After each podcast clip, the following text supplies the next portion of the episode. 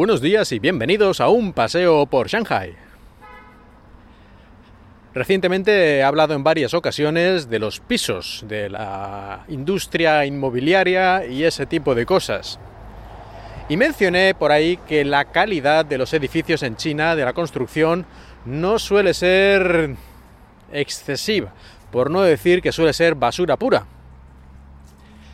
Desde el punto de vista de una simple persona, de un, digamos, potencial comprador de apartamentos, no desde el punto de vista de un ingeniero de construcción, de un arquitecto, ni de nada parecido, yo creo que es así.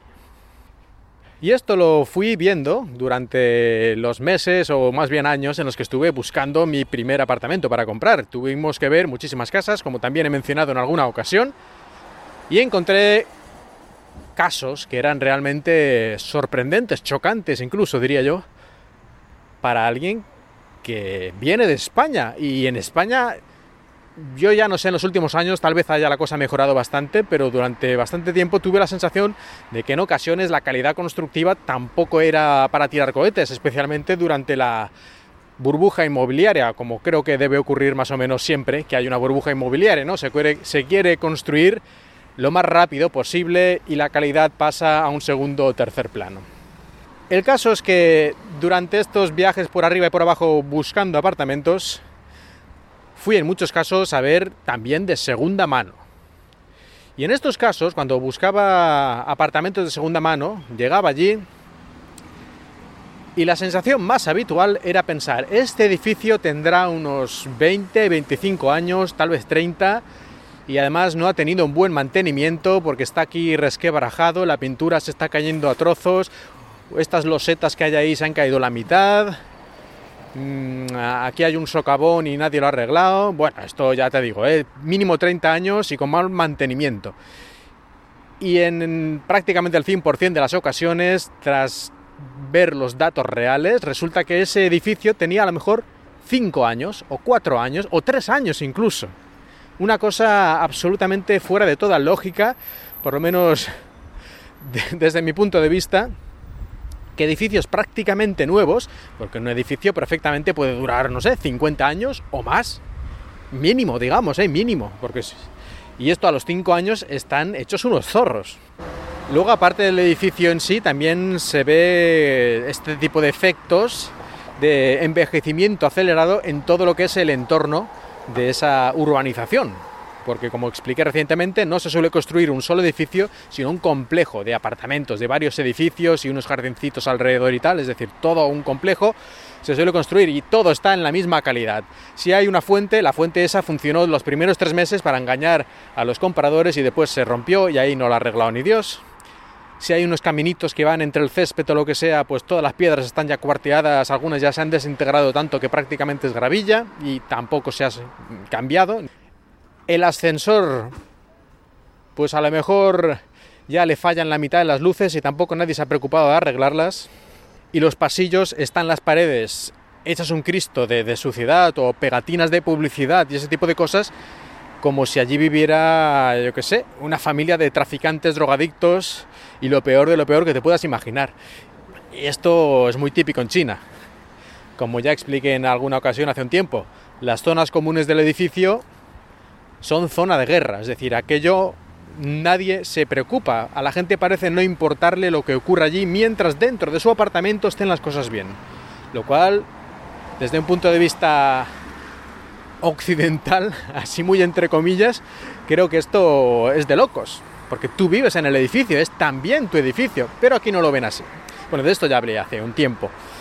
Se puede ver aquí también la calidad, ¿eh? porque ves la pintura, por ejemplo, en los pasillos cayéndose a pedazos, literalmente, edificios de 3, 4, 5 años, y que al parecer a nadie le importa, porque no, no se va a arreglar. Esto un edificio aquí, una vez construido, lo más normal, a mi parecer, es que ya vaya decayendo a su propio albedrío. Es decir, nadie va a intentar mantener ese edificio. Aquí las cosas, una vez construidas y vendidas, ahí se quedan. Y que no le importe a la empresa constructora malvada que se lleva el dinero, lo entiendo. Hasta cierto punto lo entiendo. la maldad humana, la avaricia, todas estas cosas. Comprensible. Pero que no le importe a la gente que vive en el mismo edificio y que a lo mejor tienen goteras y tienen problemas de que luego tienen que abandonar el edificio porque se declaran ruinas, porque se ha agrietado toda la pared frontal y ese tipo de cosas, pues eso ya no lo entiendo, sobre todo después de haber pagado además cantidades exorbitantes de dinero, que perfectamente pueden ser 400, 500, 600 mil euros, y te dan este tipo de calidad. Incluso en apartamentos supuestamente de lujo, que pueden ser un millón de euros o más, la calidad es básicamente la misma.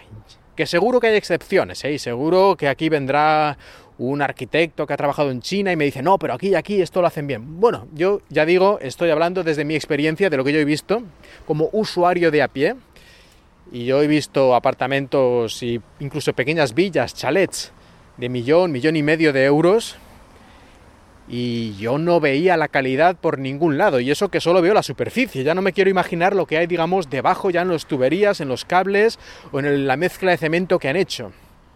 Y ya, aparte de lo que yo he visto, noticias que alguna vez he leído de cosas como que chalets de lujo de este tipo, de millón o dos millones de euros, que luego descubrían que los adornos que habían puesto en la fachada, en vez de ser de piedra como parecía, eran de una especie de poliestireno pintado para parecer piedra y que al pasar unos meses o un año se había aquello resquebrajado por el sol y el calor y el frío y todo y se había caído a pedazos, pero vamos, eh, prácticamente todos ellos. Conclusión, que aquí en China comprarte una casa y que esté hecha con buena calidad yo creo que es muy difícil. No digo que sea imposible, pero si tú tiras un dado y eliges una casa al azar, lo más probable es que sea una calidad no mediocre, sino terrible. Que en dos o tres años tengas grietas importantes en la habitación de dormir y otra en el salón y que la estructura del edificio tenga problemas. Aquí ha habido casos ya más extremos de edificios completos que se han tumbado.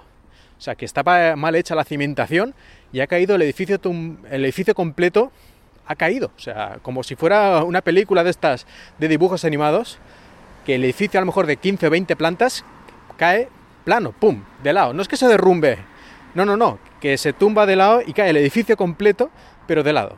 Por suerte, este caso que recuerdo, que fue aquí en Shanghai, hace unos años, mm, estaba, digamos, que lo estaban todavía vendiendo, no vivía nadie, me parece recordar, y no pasó nada, pero podría haber pasado eh, con el edificio lleno de gente y muchísimos más casos. Hay miles de noticias de casos espectaculares, este es, eh, este es uno que recuerdo, pero tampoco es el único, no es que ocurra todos los días, pero eh, en otros países estas cosas yo creo que es que no ocurren casi nunca, no sé, yo en España no nos recuerdo que haya caído nunca un edificio de esta forma.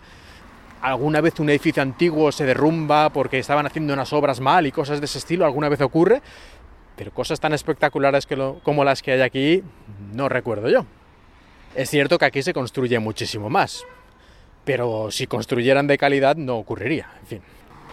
Así que, como decía, y resumiendo, mi consejo, no compréis casas en China, nunca, nunca, no lo hagáis. Y si lo hacéis, casi mejor comprar de segunda mano que tengan 20 o 30 años, porque en esa época todavía no había esta locura inmobiliaria y aunque con la tecnología de la época más cutre y todo lo que tú quieras, pero en cierta manera construían mejor que ahora.